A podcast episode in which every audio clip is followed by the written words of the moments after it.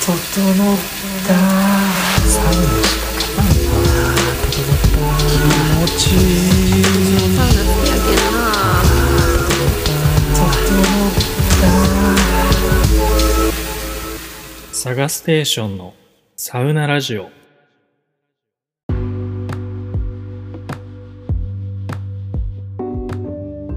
どうもサガステです。皆さん今日も整ってますか、えーこのサウナラジオではサウナの入り方を紹介したり全国のサウナ施設を徹底レビューしたりサウナ中の考え事を深掘ったりしています。今回もサウナ中のように頭を空っぽにしていただいて最後までぜひ聞いていってください。はい。というわけでちょっと今朝収録してるんでちょっと口が回らない部分も多少あるかなと思うんですけどご容赦ください、えーということで最近のラジオでは北海道旅で行ったサウナとかの話をしてたんですけど、えーすごいね気候も自然もそしてサウナも素晴らしくて本当にあの気に入った、えー場所だなと思いました。でこの旅っていうのはもともとは、えーまた次回ぐらいに紹介するザ・ギークっていう、えー、と釧路の灯籠っていうエリアにある、えー、とゲストハウスさんがサウナを作るっていう目的でクラウドファンディングをしてらっしゃってでその、えーまあ、支援のリターンというかあのまた来てくださいねっていうのがあったんですけどちょっとコロナでなかなか行けずじまいで、えーまあ、最近ねコロナも明けてきたということで、えーついにこのザ・ギークさんに訪問するっていうのが、まあ、一番の、えーメインの目的ではあったんですけれどもまあそのついでと言ったらなんなんですが、まあ、釧路といえばねもう僕がずっと憧れてて行きたかった阿寒湖えーがあったので、まあ、そこも行こうということで、まあ、以前までに紹介していたように阿寒湖の方にちょっと足を伸ばして、えーサウナとか自然とかを堪能してたっていうような、えー形になります。でまあねこう僕がサウナにはまってから本場フィンランドの暮らしみたいなものすごい憧れるようになったりあとはあのニュージーランドで湖畔ニュージーランドの湖畔で、あのお住まいの、えー僕が尊敬してやまないあの作家の四隅大輔さんという感じのとの出会いだったりとかなんかそういうのをきっかけでいついつの間にかすごい湖畔でサウナのある暮らしみたいなのをすごいしたいなってちょっと思うようになってたんですよ。で、まあ今大阪に住み始めて7年目になりましたけど、やっぱ若い頃感じてたような都会の魅力というか、あの都会の刺激みたいなものは、まあ、昔よりも、まあちょっと魅力が薄れてきて、ちょっと年を取ったせいもあって、自然の豊かさみたいなものにちょっと最近惹かれるようになってですね、まあ地方移住だったりとか、日拠点生活みたいなものを漠然と考えるようになってました。はい。で、まあね、その地方に行く、自然のある場所に行くって考えた時に、まあ単純に生まれ育った場所とか地元に帰るっていうことではなくて、こう、いろんなところに行ってみて、で見て関わってここに住みたいと思える自分にとってのすごく桃源郷のような場所を探したいなっていう思いが、えー強くありました。でまあ条件はねいくつかあるんですけれども結構阿寒湖はその中でも有力候補だったんですよね。でまあ実際にえーっと今回行ってみてどうだったかっていうことと何を感じたのかみたいなのをちょっと振り返りながらこの記録としてねラジオにも撮っておこうかなと思います。でもともと四隅さんそのニュージーランドの湖畔にお住まいの四隅さんっていう方が、えー、とちょうどですね去年あの本を出版されたんですけど「超ミニマル主義」っていう、えーその本の発売イベントでたまたま大阪に来てたタイミングでちょうどその本屋さんイベントを行う本屋さんに本当に偶然僕も行きまして。で今日四隅さんのイベントがあるっていう風に店頭で知ってもうその場でその本を買ってイベントに参加してっていう、まあ、すごい奇跡的な出会いがありまして。でそこでいろいろお話を聞く中で国内の湖で一番好きなとこはどこですかって聞くと北海道の阿寒湖だっていうふうに教えてくれてもうそこからずっと行きたかったんですよね。で阿寒湖の良さみたいなものはすごい熱弁されていたのであのまあいいんだろうな。すごい四隅さんも満足のいくぐらい自然の豊かな、場所なんだろうなと思ったんですけどまさにその通りですごく素敵なところでしたはいで、まあ、前提としてまずは僕のその理想の暮らしの話をしとこうかなと思うんですけど、あ、今日は雑談会ですよ。はい、こんな感じで、あの、阿寒湖に行って何を感じたかみたいなのをベラベラと喋ろうと思います。はい。ということで、まあ、理想の場所の条件ですね、僕にとっての。えー、まず、涼しい気候であること。僕も暑い夏が苦手で、特に日本のジメジメしてる夏が苦手なんですけど、えー、そういう時にあの逃げるようにあの行けるような涼しい気候の場所に、まあ、一つ拠点を置きたいなっていうのがあります。で、二つ目は豊かな自然があることですね。まあ、これはフィンランドもそうだし、北海道でもそうでしたけど、やっぱり、まあ、一拠点目が、えー、都会であればなおさらなんですけど、都会に疲れた時に、えー、すごく自然の豊かな場所で心安らげる空間みたいなものがあれば、すごいいいなと思ってます。で、そこに森とか、あの綺麗な、えー、湖とか、あとは散歩できるような道なんかがあればなおよしですね。で、3つ目。やっぱり自然がある場所に行くんだったら、アクトアウトドアの、アクティビティも楽しみたいですよね。えー、ハイキングだったり、スノーボードだったり、カヤックだったり、釣り、それからサップとか、まあ、自転車なんかもいいですね。どっちかというと、まあ、山っぽい遊びをすることが多いんですけど、まあ、そういうのもできる場所だと嬉しいです。であとは、コミュニティがしっかりあること。やっぱりこう僕みたいにフラッと行った人たちでも、えー、と輪に入っていけるような空気感があるかどうか。移住者にと移住者に寛容かどうか。やっぱ場所によっては村八部みたいなのが起こる場所もあると思うので、まあ、そういう移住者がたくさんいたりだとかそういう土壌が整ってる場所だと、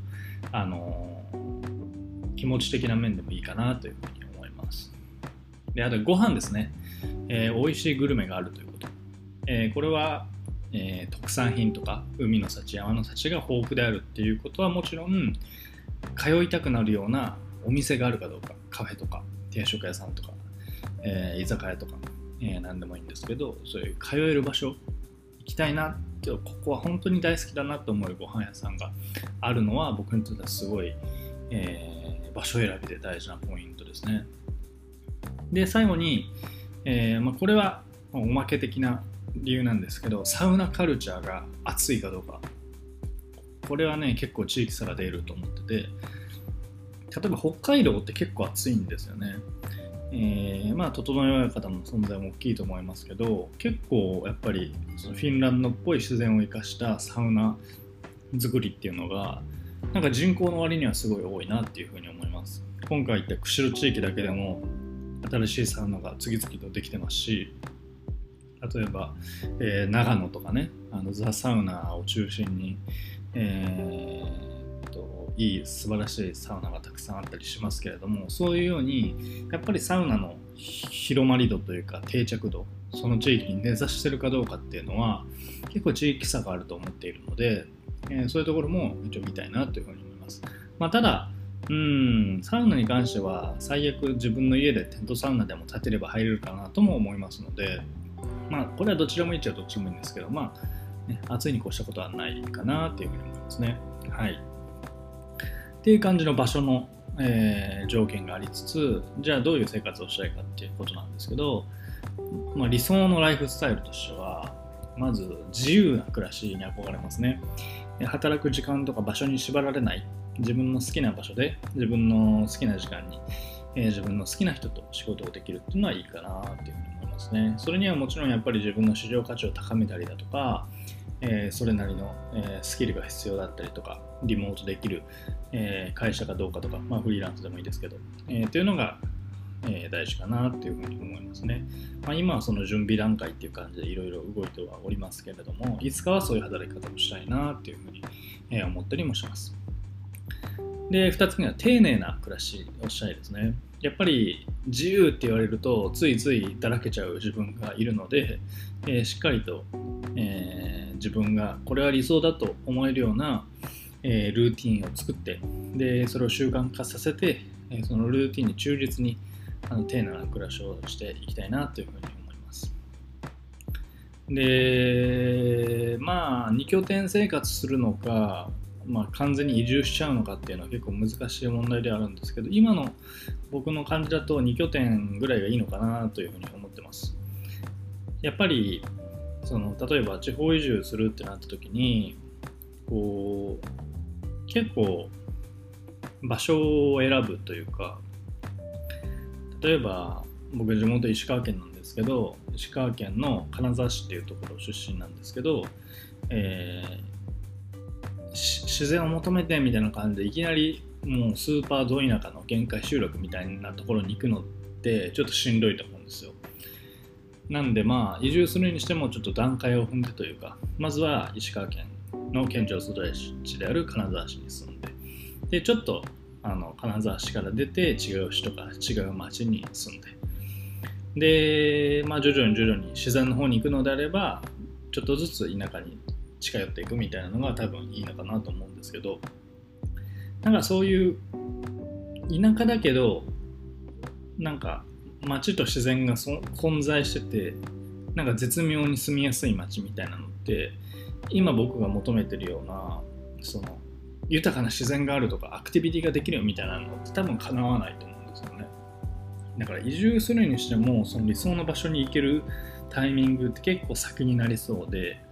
そう考えるとまあ都会とか、まあ、メインとなるえーっと住む場所が別にあって住みやすい場所が別にあってそれプラスで、えーちょっと自然を楽しみたいなとかちょっと心休めたいなみたいな時にフラッと行けるような、うん。まあ、別荘とまでは言わないけれどもいつでも帰れる場所を住みやすい町田舎の町じゃなくて本当に自然の中に作るみたいなそういうテンションの方がいいのかなというふうに思ってますね、まあ、イメージとしては北欧のサマーコテージライフみたいな感じを目指してます、えー夏の例えば子供が夏休みの数ヶ月だけ、えー山の中のコテージ湖畔にあるコテージに、えー泊まってというかそこに数ヶ月だけそこに住むみたいな、のがいいのかなっていうふうに今のイメージではついてますね。まあ、さっきも言ったように暑い夏がすごい苦手なのでその暑い夏だけ避暑地みたいな感じでその涼しい地域の別荘に避難 避難というか遊びに行くみたいなのでもいいかなと思いますそこに完全に、え生活を営みを移すというよりは気軽にもっとどっちもの良さを楽しめるような肉体生活が自分のライフスタイル的には合ってるかなっていうふうに思いますね。はい。あとはそのもし理想の場所を見つけることができた暁にはえ平屋とあとはサウナ小屋を建てたいですね。これはやっぱ全サウナの夢じゃないですか。やっぱサウナを建てたいっていうのは、えーあります。でもちろん湖に飛び込みたいのでできれば湖の近く。で作りたいなって思う。まあなかなかね場所探しが大変だとは思うんですけどまあちょっとはいいつかは。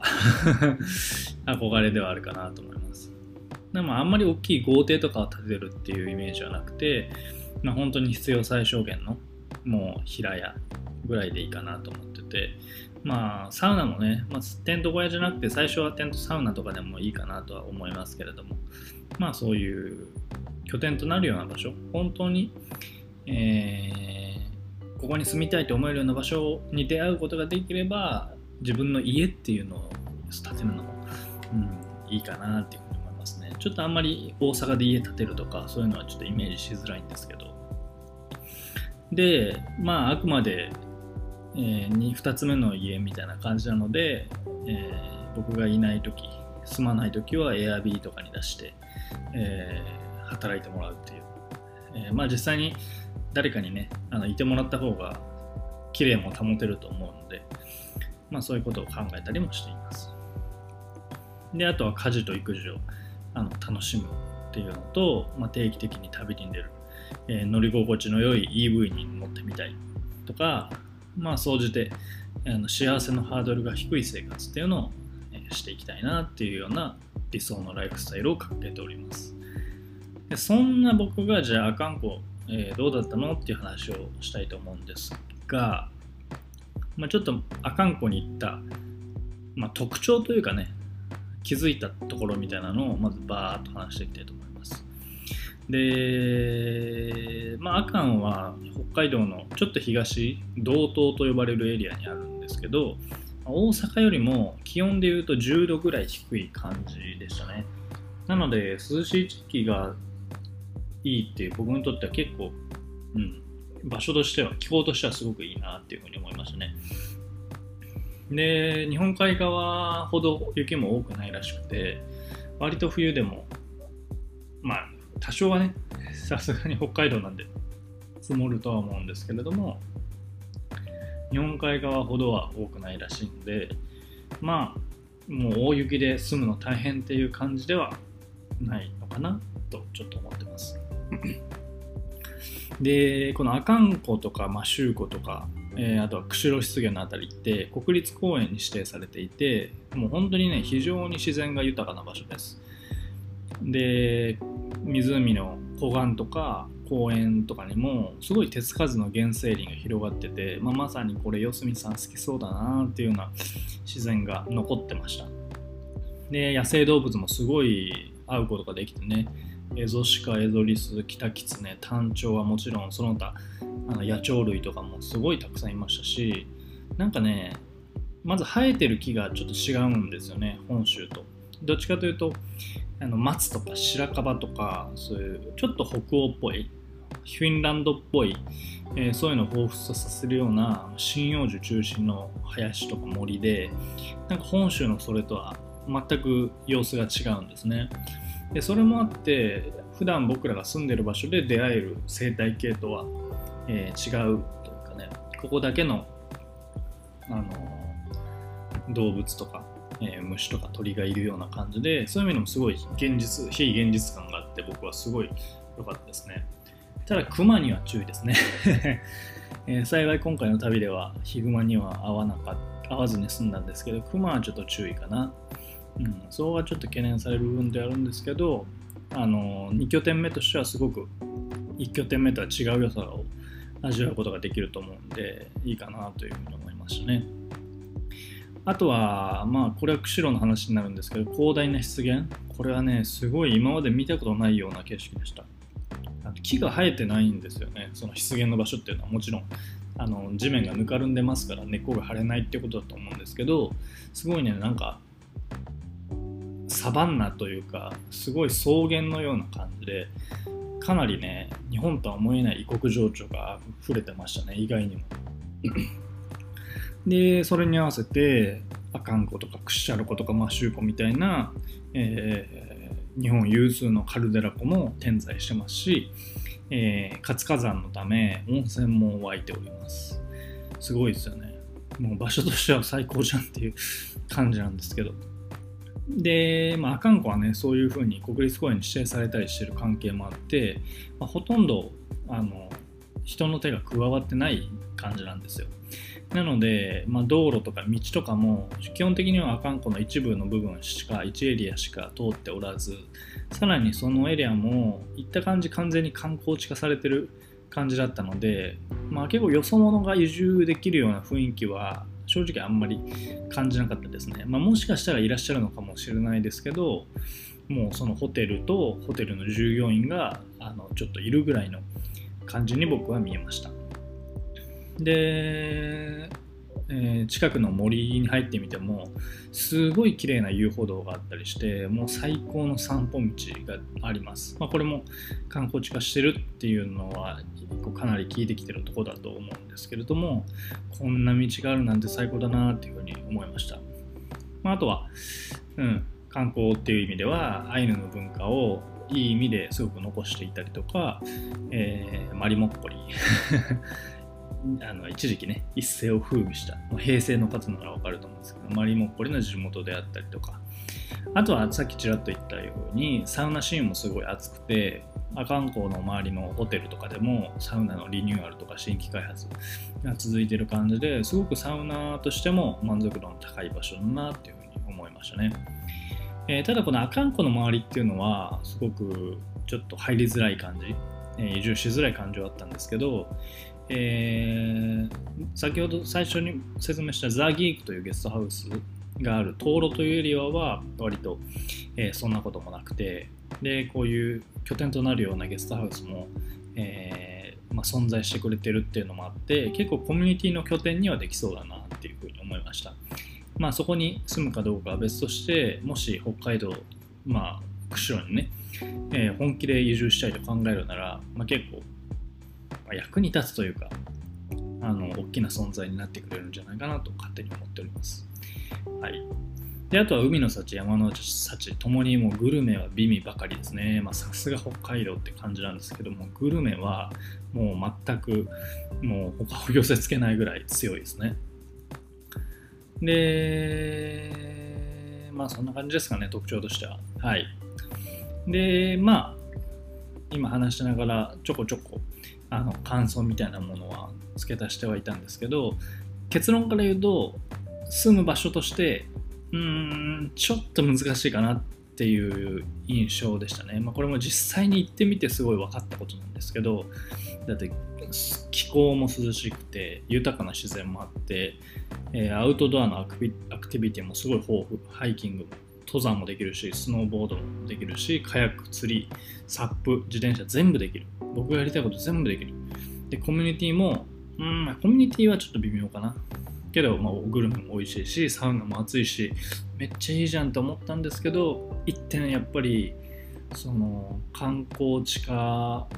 が完全に出来上がってる感じよそ者が入りづらい入りづらい感じっていうのでうーんどうかなっていうふうにちょっと思いましたねだから住む住む場所というよりはどっちかというとやっぱり観光で行く場所旅行で行く場所みたいな雰囲気だし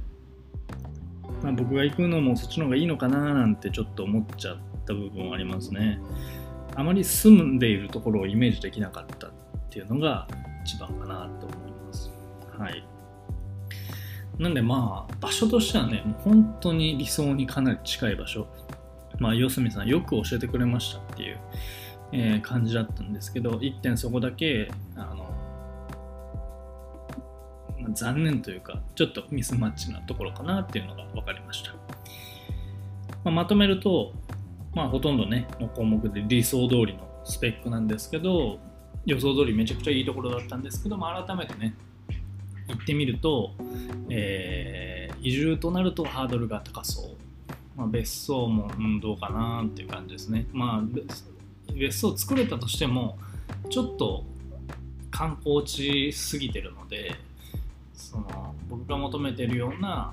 生活の営みができるかって言われるとちょっと違うような感じがしたのであのうんちょっと違うかなっていう感じがしましたまあでも改めて北海道の自然の魅力みたいなのは痛感できましたし、まあ、本気であの考えるならねザ・ギークさんもうちょっと頼ったりしてうんあのいろいろねあの意見というか見えてくるものもあるんじゃないかなっていうふうには思ってるので、まあ、割と、うん、言ってよかったですし、あのーより現実味を帯びたなっていう意味で諦めるっていう選択肢も含めて現実味を帯びてるな帯びたなっていう旅でしたね。やっぱりこうやって実際に行ってみると見えてくるものみたいなのあるしスペック以上にねやっぱりその場所の匂いとか空気感みたいなのを感じ取るっていうのはやっぱ重要だなっていうふうに改めて思いました、まあ、今後ともねホームプレイス探すホームプレイスを探す旅っていうのを、いろいろ続けていきたいなっていうふうに思いますので、まあ、北海道も含めてね、えー長野の白馬あたりもいいなっていうふうに思ってるんですけどちょっといろいろまた回ってみたいと思いますはいということで僕の移住先2拠点生活先探しは続くということで終わりにしたいと思いますえーで、えー最後にコメント返ししていきたいと思います。はい。えー皆さんいつもラジオを聞いてくださりありがとうございます。そして、えーコメントくださりありがとうございます。今回はですね、えーシャープ150、第150回の、えーニューアカンホテルの、えー回で、えー Spotify の、えー方にコメントくださった方がいらっしゃったので紹介したいと思います。えー北海道のおすすめサウナ教えてくださいっていうふうに僕は聞いてたんですけど、えー佐藤博人さんですね。えーやっぱ最近話題の球場サウナ、タワーイレブン温泉サウナが最高でした。野球とサウナはサウナ、あサウナ至福の時間が過ごせますっていうふうにおっしゃってます。ありがとうございます。いや佐藤さんね、野球好きなんですかね？野球とサウナで、えーこの掛け合わせが本当に最高でしたよっていうふうに、あのー書いてくれてます。いや、あれですよね。あのー僕も行ったことなくて、情報だけしか知らないんですけど、あのエスコンフィールドっていう、えっ、と、日本ハムの球場、本拠地と言っていいのかな。ちょっと野球そんなに詳しくないんですけど、まあ、その球場の中に、えーサウナと温泉を作っちゃったってやつですよね。いやーだから本当にね、北海道強くて、サウナシーンではすごい強くて、やっぱこれも、あのーまあ、少なからずね、整え親方の存在がでかかったんじゃないかなと思うんですけど、こんなん作っちゃうんだからすごいですよね。で、まあ、SNS を中心に、えーいろいろ話題になりましたよね。本当出てきた時は、なんじゃこれっていう、よくこんなの思いつくなっていうふうに、本当に感心した次第なんですけれども、えー野球を見ながらサウナに入ったり、水風呂に入ったり、温泉に入ったりできるっていう。だってさ、僕も、まあ、何回か球場行ったことありますけど、結構ね、特に夏とかだと暑いんですよね。暑いし、なんかもう野球見たいけど、なんかもう暑くて汗、なんか気持ち悪くて、もうそれどころじゃないみたいな感じになる時があって、なんかなーっていう感じだったんですけど、こうやって見れるんならね、最高ですよね。本当にリラックスして入れそうですし、うん、ここはね、野球そんなに見たことない僕ですら行きたいですから、野球好きの方からしたら、これはもう本当におっしゃる通り天国なんだろうなっていうふうにすごく思いますね。いやー、すごい。けど、けど、これをなんか全国でいろんなとこで作ってほしいっていう感じじゃないんですよね。ここだけの強みでいてほしいっていうのは、えー個人的には思うんで、他のところが真似していろんな球場でいろんなそういう施設で温泉がサウナがってなるとちょっと僕はうーんどっちかというとねそういう方向ではなくてここだけの名物みたいになってほしいなと思うので次ね北海道行った際にはちょっとねここ行ってみるのはめちゃくちゃありだなというふうに思ってます。エスコンフィールドって場所的にはどの辺なんですかね？北広島っていう風にえー地図では出てますけど、えっ、と、えっ、と、あー、札幌と千歳の間ぐらいですね。あ、すごいじゃあ、札幌の方から行きやすい場所ですね。うんうんうん。なるほど。これは次回札幌行った時には、ぜひあの野球のね、シーズンに行って、ちょっとここ、えー訪問してみたいなというふうに思います。いやーちょっとね、これまた行った際にはラジオで話そうと思うんで、あの紹介いただきありがとうございました。佐藤さん。はい。ぜひ今後ともラジオ聞いてください。はい。ということで、えー今回は以上にしたいと思います。えー説明欄の方にですね、僕の、えー SNS とか、もろもろのブログとか、もろもろのアカウントのリンクを貼っておきますので、このラジオがいいなと思った方は、ぜひそちらもチェックしてみてください。あとは質問とかコメントございましたら、えー説明欄の方にあの Google フォームのリンクも貼っておりますし、えー Spotify とか、えー Spotify とか Spotify で聞いてくださってる方は、えー今みたいに、えーコメントとか、えー投票箱とか、あのーアプリの方からね、あの準備しておりますので、そちらにコメントいただいても大丈夫です。で、Spotify の、えーアプリのコメント欄にコメントいただいた方は、えーこちらでね、今回のようにコメント返ししていこうと思いますので、どしどしコメントよろしくお願いします。あとは、えーこちら Apple Podcast、Spotify、えーその他、えーアプリすべて共通してるんですけど、チャンネルの評価とかいいねの方もよろしくお願いします。星5つでいくつとか、えコメントとか、えそのチャンネルのコメントですね、評価のコメントとかも書けるんで、ぜひぜひよろしくお願いします。ということで、今回は以上にしたいと思います。えー、アカンに行ってみた感想、えー移住先に2拠点生活先としてどうなのっていう今の僕の考えをダラダラと喋らせていただきました。ということで、また次回からはね、また北海道で行ったサウナ紹介をあの引き続きやっていこうと思いますので、そちらもぜひ楽しみにしててください。ということで今回は以上です。また次回の配信でお会いしましょう。皆さん、良い整いを。